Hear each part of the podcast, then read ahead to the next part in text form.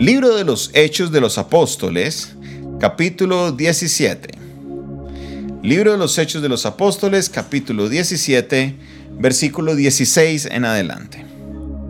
Libro del capítulo 17, versículo 16 en adelante. Dice la palabra de Dios de la siguiente manera. Mientras Pablo los esperaba en Atenas, su espíritu enardecía viendo a la ciudad entregada a qué? A la idolatría. Así que discutía en la sinagoga con los judíos y piadosos, y en la plaza cada día con los que concurrían. Y algunos filósofos de los epicúreos y de los estoicos disputaban con él. Y unos decían, ¿qué querrá decir este palabrero? Y otros decían, parece que es predicador de nuevos dioses, porque les predicaba el Evangelio de Jesús y de la resurrección. Y tomándole, le trajeron al aerópago diciendo, ¿podremos saber qué es esta nueva enseñanza de que hablas? Pues traes a nuestros oídos cosas extrañas. Queremos pues saber qué quiere decir esto. Porque los atenienses y los extranjeros residentes de allí en ninguna otra cosa se interesaban sino en decir o en oír algo nuevo. Entonces Pablo, puesto en pie en medio del aerópago, dijo, varones atenienses, en todo observo que sois muy religiosos, porque pasando y mirando vuestros santuarios, hallé también un altar el cual estaba la inscripción al Dios no conocido, al que vosotros adoráis, pues sin conocerle. Es a quien yo os anuncio. El Dios que hizo el mundo y todas las cosas que en él hay, siendo Señor del cielo y de la tierra, no habita en templos. ¿Qué nos dice? No habita en templos hechos por manos humanas, ni es honrado por mano de hombres, como si necesitase de algo, pues Él es quien da vida a todos y aliento y todas las cosas y de una sangre ha hecho a todo el linaje de los hombres para que habiten sobre la faz de la tierra y les ha prefijado el orden de los tiempos y los límites de su habitación, para que busquen a Dios, si en alguna manera, palpando, puedan hallarle, aunque ciertamente no está lejos de cada uno de nosotros, porque en Él vivimos, y nos movemos y somos, como algunos de vuestros propios poetas también ha dicho, porque linaje suyo somos, linaje suyo somos. Siendo pues linaje de Dios, no debemos pensar que la divinidad sea semejante a oro, plata o piedra, escultura de arte y de imaginación de hombres. Pero Dios, habiendo pasado por alto los tiempos de esta ignorancia, ahora manda a todos los hombres en todo lugar que se arrepientan, por cuanto ha establecido un día en el cual juzgará al mundo con justicia, por aquel varón a quien designó, dando fe a todos con haberle levantado de los muertos. Pero cuando oyeron lo de la resurrección de los muertos, unos se burlaban y otros decían, ya te oiremos acerca de esto otra vez. Así Pablo salió en medio de ellos. Mas algunos creyeron, juntándose con él, entre los cuales estaba Dionisio el aeropagita y una mujer llamada Damaris y otros con ellos. Amén. Esta escena, la escena de Atenas, es una escena que a mí personalmente me llama mucho la atención. Es una de esas escenas que me impacta mucho y creo que cada vez que la miramos, aprendemos algo nuevo, aprendemos algo importante respecto a cómo evangelizaba el apóstol Pablo. ¿Cuál era su estrategia? ¿Cómo era que él se movía? ¿Cómo era que él navegaba las aguas adversas? Porque específicamente Atenas no era una ciudad eh, por decir, muy abierta a las cosas que tenían que ver con Dios. Al contrario, era una ciudad que dice que ardía su corazón por la idolatría que había en esa ciudad. Era una gente súper, hiper, mega idólatra. La cultura griega le tenían dioses a todo. Para ellos eran deidades tras deidades y todos, muchas deidades. Y ellos estaban tan preocupados por las deidades que construyeron un altar a un dios no conocido. El pensamiento de ellos era cuál. ¿Por qué hicieron ese altar? Ellos dicen, si morimos y pasamos al, más allá, a la eternidad, y a lo mejor hay un Dios que nos juzgue, que no conocemos, al menos podremos decirle que le ofrecimos una ofrenda. Ese era el pensamiento de ellos. Esa era la manera de ellos hacer ese cálculo para qué hacer un altar al Dios no conocido. Era como para salvarse las manos, librarse las manos, ¿sí? por si las moscas diríamos nosotros. El apóstol Pablo va caminando y observa todos los altares. Les cuento que yo he estado en Atenas. He estado viendo todo lo que el apóstol Pablo vio. Y de verdad que es terrible porque hay altares y templos para todas las deidades griegas en todo lugar. Es, no es algo de un solo puesto, o sea, eso en todo lugar. Hay idolatría, idolatría, idolatría, idolatría. Y el apóstol Pablo andaba por esa ciudad y, algo le ardía en su corazón diciendo, esto no está bien, esta idolatría no está bien, este pueblo no va a crecer si siguen la idolatría. Y por esa razón él empieza a hablar. Esta vez hay un cambio de estrategia, porque no solamente él se va al templo a discutir con los judíos, sino que también va a la plaza y habla con la gente que concurría en la plaza todos los días. Nótese que el apóstol Pablo no se hizo diferente o ajeno a la gente. Él fue y buscó el lugar con la gente y allá se metió a hablar con ellos. Ahora dicen que habían los estoicos y los epicúreos en una línea de pensamiento griego que estaban en ese momento y ellos dijeron, venga, vamos a escuchar qué es lo que usted tiene que decir. Y el lugar en el que esto se hacía era en el aerópago. El arópago era un lugar donde la gente se reunía a escuchar lo nuevo, porque a los atenienses específicamente y a los residentes, nos dice el texto, no les gustaba escuchar nada más que no fuera algo nuevo. Ellos eran felices escuchando algo nuevo. Llegó la nueva revelación. Ahí sí todos, uh, vamos a escuchar, corran, corran, porque ha llegado la nueva revelación. Parecen muchas veces algunas personas en el día de hoy. Van detrás de nuevas revelaciones y si un pastor lleva tantos años sin una nueva revelación, entonces no está pasando nada porque buscamos es la nueva revelación. Así eran los atenienses, buscando lo nuevo, buscando lo nuevo, buscando lo nuevo. ¿Y qué pasó? ¿Qué sucedió?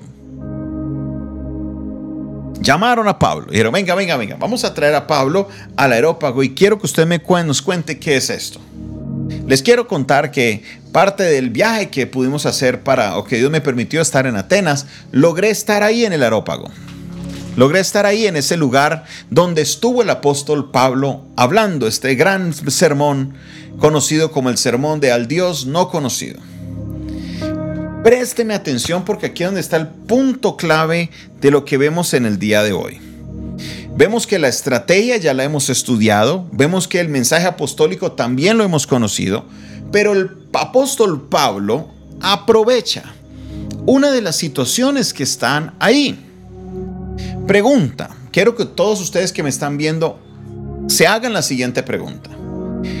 Cuando él hace alusión al altar que se dice de al Dios no conocido, ¿esto era un altar pagano o no lo era? ¿Qué piensan ustedes? Me gustaría escuchar o ver sus respuestas. ¿Piensan ustedes que el altar que tenían los atenienses al Dios no conocido era un altar pagano? Quiero escuchar sus respuestas, quiero leer sus respuestas. ¿Habrá sido un altar pagano? Vamos a ver qué piensan, vamos a ver qué piensan los que todos los días se conectan a leer. Vamos a ver los que piensan para esta jadaza opinando en el fondo. a ver qué piensan. ¿Será un altar pagano? Ahí empiezan a llegar las respuestas. Dicen primeramente que no. ¿Será que el altar que los atenienses habían construido al Dios no conocido era un altar pagano? Esa es la pregunta. No sabe muy bien, me parece excelente. Me parece muy bien, no se sabe. A ver, ¿qué más? ¿Qué más trae la respuesta? Ahora sí, vamos a dejarles saber. Dicen varios que no era pagano, pues quiero, qué pena, voy a dañarles la noche a ustedes. Ese altar era un altar pagano, era un altar de idolatría. Los atenienses tenían el altar para Zeus, el altar para Hércules, el altar para todos los dioses. Cada deidad griega tenía un altar. Y los griegos dijeron, vamos a hacer un altar a un dios por si no lo conocemos. ¿Será que era pagano? Claro que era pagano. Claro que era pagano porque era la intención de ellos, darle adoración a un Dios que ellos no conocían. Era un altar pagano. Claro que sí, era un altar pagano. Tenga la plena certeza, mi hermano y mi hermana, que el altar que ellos decían al Dios no conocido era un altar pagano. Sino que Pablo aprovecha eh, lo que dice en la escritura de ese altar, en la inscripción de ese altar, y aprovecha para dar un mensaje. Quiero darles el siguiente ejemplo. Quiero que usted me escuche el siguiente ejemplo. Unas hermanas hace tres años estaban andando por las calles. Son mujeres que son evangelistas. Omito el nombre porque no sé si ella quiere que comparta eso, pero si ellas me están viendo y me quiere que comparte me diga, pastor, diga el nombre, está bien. Resulta que estaban pasando por una de las novenas y escucharon que decían los niños que estaban en la novena, ven a nuestras almas, Ven a nuestro, no tardes tanto. Dulce, Jesús mío, lo que dice la novena. La verdad nunca fui católico, no sé lo que dice mucho, pero entiendo que en la novena decían, ven a nuestras almas, ven, no tardes tanto. Ellas al escuchar eso dijeron, aquí hay una oportunidad y se metieron a la novena. Entraron a la novena y no solo a comer buñuelo en la tilla. Entraron a la novena fue a predicar la palabra. Y les dijeron a todos los presentes, vengan, ustedes quieren que Jesucristo venga a sus almas. Acaban de cantarlo, ¿no? Ven a nuestras almas, ven. Claro, ¿ustedes quieren que Cristo venga a sus almas? Dijeron, claro que sí. Pues entonces venga, les vamos a predicar a Jesucristo para que ustedes lo reciban en su corazón. Eso fue exactamente lo que hizo Pablo. Vio la oportunidad de una costumbre pagana que tenían los atenienses y aprovecharon ese momento, o él aprovechó, perdón, ese momento para llevarles y ser la introducción del Dios, del Dios que él predicaba, que para ellos era un Dios no conocido. Pero el principio que era de ellos era un principio pagano. Eran gente pagana, eran gente que dice que dice el texto que a, a, Pablo le ardía el corazón de la idolatría que ellos practicaban. Era una gente idólatra terrible. Tan idólatras que dijeron, bueno, a lo mejor un Dios ajeno nos va a juzgar, entonces hagamos un altar por si las moscas. Claro que era un altar pagano. Pero ¿qué hizo el apóstol Pablo? El apóstol Pablo no se puso a criticarles su idolatría. El apóstol Pablo no se puso a condenarles por lo que hacían. No, el apóstol Pablo aprovechó la oportunidad. Nosotros como creyentes entendemos muy bien lo que puede ser pagano y lo que no lo es. Pero lo importante, mi hermano, no es que nosotros estemos discutiendo lo que es y lo que no es pagano. Eso es algo que el Espíritu Santo le da la revelación personal a cada uno. Pero si tengo la oportunidad de utilizar algo pagano para llevar el mensaje de Jesucristo, Pablo lo hizo. Pablo lo hizo. Y fue y llevó y dijo, aquí está la oportunidad para predicar el Evangelio. Y por ahí hizo la obra del Señor. Por ahí se ganó a, este llamado Dionisio y a Damaris, y con ellos se funda la iglesia ateniense. Todo por algo de ingenio que tuvo el apóstol Pablo.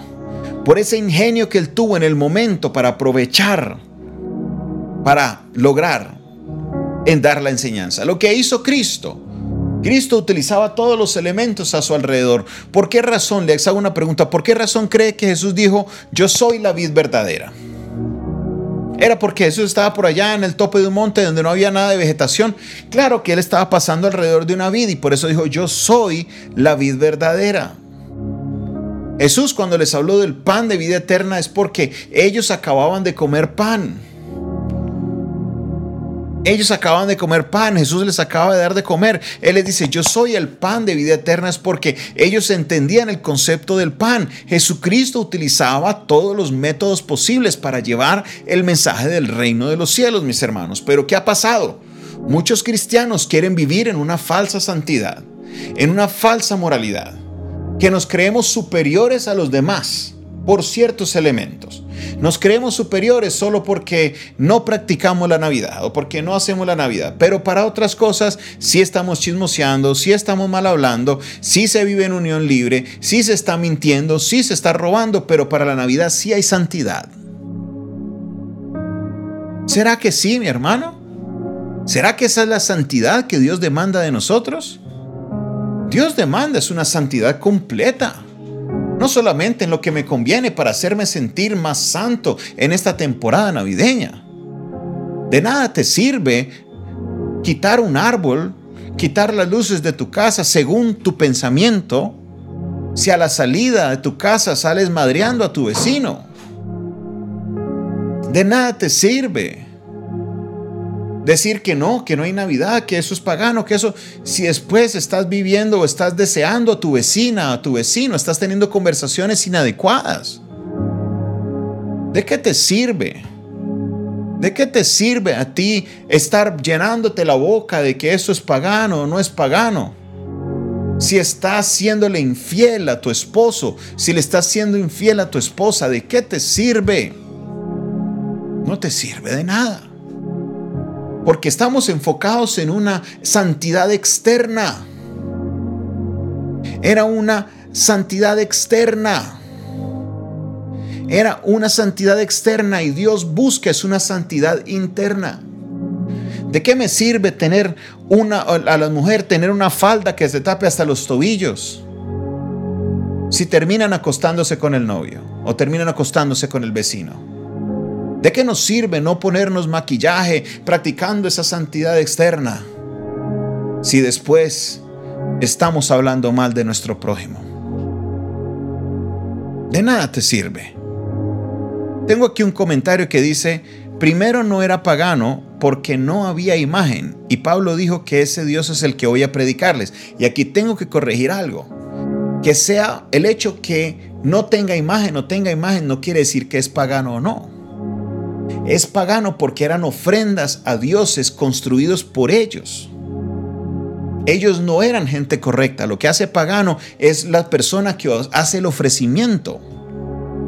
La intención del ofrecimiento que se hace. No la imagen que tenga o no. Pagano tiene que ver con el origen de donde viene.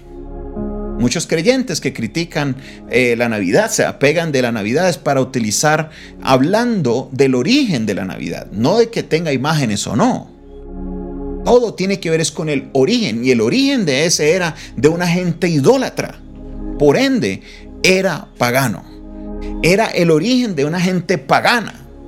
No lo hizo un hombre cristiano, no lo hizo un judío. El altar al Dios no conocido, lo que hace Pablo es que él aprovecha el hecho que dice no conocido, que un Dios que para ellos era desconocido, para decirles, venga, les hablo a ustedes de ese Dios no conocido. Es una, una oportunidad que ve Pablo. Mi hermano, mi hermana, mi hermano y mi hermana, vivamos nuestra vida aquí en la tierra, en una santidad a nuestro Dios, en una santidad verdadera.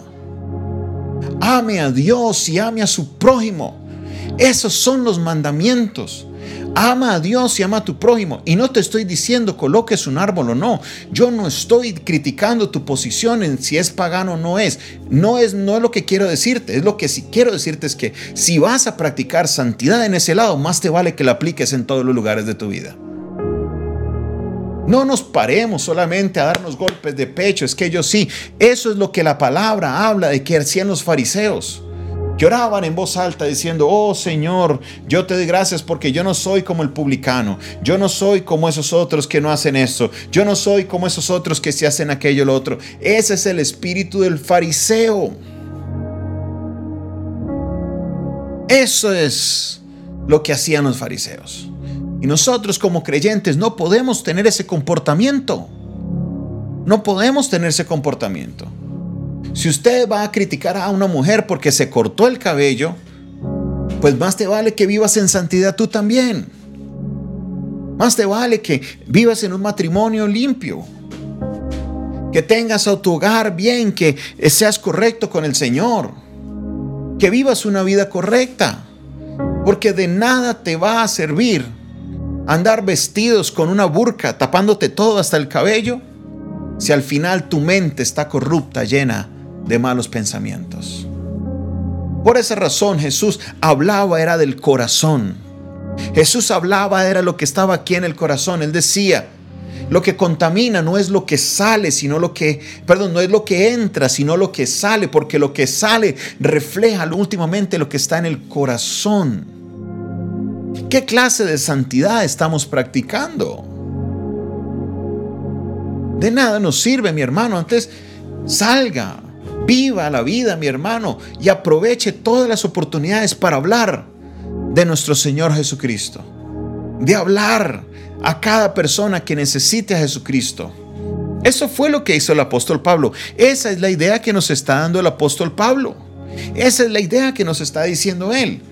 Miren, aprovechen cada momento que usted tenga para predicar la palabra de Dios. Aproveche cada momento para hablar de Jesucristo. Aproveche cada oportunidad para hablar de Dios. De hablar del verdadero y único Dios. Aprovecha cada momento y cada oportunidad. Dejemos a un lado esta santidad externa. Porque Dios no está mirando lo externo, Dios está mirando al final de cuentas como se lo dijo a Samuel cuando fue a ungir al hermano mayor de David. Le dijo, tú miras el exterior, pero yo miro es el corazón. Mi hermano y mi hermana, en vez de estar juzgando a los cristianos que si son o no son cristianos por hacer ciertas cosas que a ti a lo mejor no te parecen, eso no es tu posición. La Biblia te dice claramente, no mires la paja que hay en el ojo de tu hermano. Más bien mira la viga que hay en el tuyo. Si quieres vivir en santidad, procura no ofender a tu hermano, no decir chismes de tu hermano, no involucrarte en bochinches, no andar teniendo conversaciones obscenas con personas que no son adecuadas. Procura no estar mirando pornografía en internet. Procura no estar mirando páginas a las que no tienes que estar visitando. O estar leyendo historias de terror o cuentos de todo, de, de esos de hechicería. Esa es lo que Dios quiere, que nuestro corazón sea transformado. Una santidad completa. La santidad interna es la que Dios está buscando, la santidad de nuestro corazón. Eso es lo que nos pide el Señor. Obediencia y no sacrificios. Obediencia y no sacrificios. Obediencia y no sacrificios. Mi hermano y mi hermana, quiero hacerte la pregunta el día de hoy. ¿Cuándo fue la última vez que le hablaste a alguien de Jesucristo? ¿Cuándo fue la última vez que le llevaste el mensaje de salvación a alguien a decirle, mira, Jesucristo es lo que necesitas? ¿Cuándo fue la última vez? Si esa respuesta fue hace más de un mes o hace más de dos meses o ha pasado todo este año y no le has hablado a nadie de Jesucristo, entonces hay un problema más profundo en ti que unas luces o que un árbol o que algo más. El problema está en que no estamos siendo obedientes porque la palabra de Dios sí nos dice, por tanto, id por todo el mundo y predicad el Evangelio a toda criatura. Id por todo el mundo y predicad el Evangelio a toda criatura. Y si Jesucristo nos dijo que hiciéramos eso y no lo estamos haciendo, quiero decirte, estás viviendo en desobediencia. Eso es desobediencia. Necesitamos es llevar almas a Jesucristo, sin comprometer nuestros principios, sin comprometerlos, pero aprovechando cada oportunidad que tengamos para que el Evangelio sea predicado. Eso fue lo que hizo el apóstol Pablo. Ese es el ejemplo que él le dejó a sus discípulos y es el ejemplo que nos deja a nosotros. Dios quiere que nuestro corazón le agrade a Él. Si vamos a hablar de santidad, analicémonos realmente en todas las áreas de nuestra vida. El hecho que nadie se dé cuenta de nuestro pecado no quiere decir de que no sea existente. Ahí está. Oculto, pero ahí está. Resuelve eso antes de estar resolviendo lo externo. Lo de adentro, arregla lo de afuera, no al revés. No es lo de afuera lo que arregla lo de adentro. Ahora, te digo aquí, mi hermano, sinceramente, si tú en tu corazón te sientes mal colocando un árbol, unas luces, no lo hagas. No lo hagas. Porque es el Espíritu Santo quien ha estado en ti, frenándote de hacerlo. No hay ningún problema. No te va a salvar ni te va a condenar el hecho que coloques alguna decoración en tu casa. Si usted, mi hermano, no se siente mal, lo hace con toda libertad y usted es un hombre, una mujer en comunión con el Espíritu Santo, tenga la libertad de hacerlo.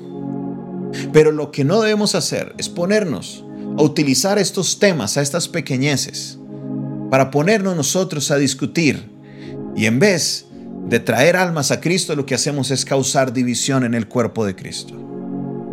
Recuerde lo que pasaba en la iglesia primitiva. Estaban los judíos que predicaban la circuncisión. Hay que circuncidar a los gentiles. Pablo decía, no, no hay que circuncidar a los gentiles. Y los dos tenían sus puntos, sus puntos de por qué sí y por qué no. Pero ¿sabe qué? Pablo dijo, yo me encargo de predicar a Cristo. Habló con Pedro, se llegó a un concilio y no todos, y no todos continuaron. No todos continuaron ese, ese lineamiento que habían dejado en el concilio de Jerusalén, incluyendo el mismo Pedro. Pablo fue y habló y, llegó a la, a la, conciliación. Dijo, mire, esto fue lo que se habló, esto es lo que la revelación del Espíritu Santo nos habla, ciñámonos a esto, pero prediquemos a Cristo. Que lo importante, especialmente Gálatas capítulo 5, un capítulo que lo hablamos mucho por las obras de la carne, por el fruto del Espíritu, habla justamente de este tema que tenían con Pedro. Mi hermano y mi hermana, de verdad, de corazón, les invito para que usted predique el mensaje de la palabra. Que usted aproveche toda oportunidad y más que todo en esta temporada, que de lo que más se habla es de Jesús. Así le digan el niño Jesús, así le diga el niño no sé qué. Aproveche, vaya, hábleles. Que en el camino Dios les va a ir corrigiendo su pensamiento para que ellos puedan conocer al verdadero Dios. Padre Celestial, yo te doy la gloria y la honra en esta hora. Gracias Señor porque tu palabra nos trae claridad con respecto a tantos temas que son necesarios ser clarificados en nuestra vida. Señor Todopoderoso, te pedimos perdón porque muchas oportunidades que deberíamos aprovechar para evangelizar las hemos utilizado para criticar y para demostrar una santidad exterior que no es el reflejo de lo que realmente pasa dentro de nosotros. Señor poderoso, Dios glorioso, Dios de maravillas, alzamos nuestra voz en esta hora pidiéndote que seas tú glorificándote en la vida de cada uno de mis hermanos. Que cada uno de ellos en su convicción propia, que cada uno de ellos en su relación con el maravilloso Espíritu Santo, puedan vivir su vida para agradarte a ti. Señor Todopoderoso, Dios de maravillas, Dios de poder, alabo y exalto tu nombre en esta hora. Señor, que esta palabra quede en nuestra mente. Que esta palabra quede, Señor, en nuestro corazón. Ayúdanos, Señor, a cumplirla. Seas tú glorificado en esta hora. Bendito seas, oh Dios. En el nombre de Jesús. Amén y amén. Mis hermanos, espero que el Señor les hable a cada uno de ustedes por medio de esta palabra. Que el Señor les ayude a comprender la profundidad del texto que nos ha sido entregado. Dios está haciendo cosas maravillosas y esta temporada será una temporada para hablar de Jesucristo. Esta fue una producción del Departamento de Comunicaciones del Centro de Fe y Esperanza, la Iglesia de los Altares. Un consejo oportuno. Se despide de ustedes. Eh, ¿Tu nombre? Eh, David Castañeda Gómez. David Castañeda Gómez. ¿Quién más se despide por acá? Isabela Y su pastor y amigo Jonathan Castañeda.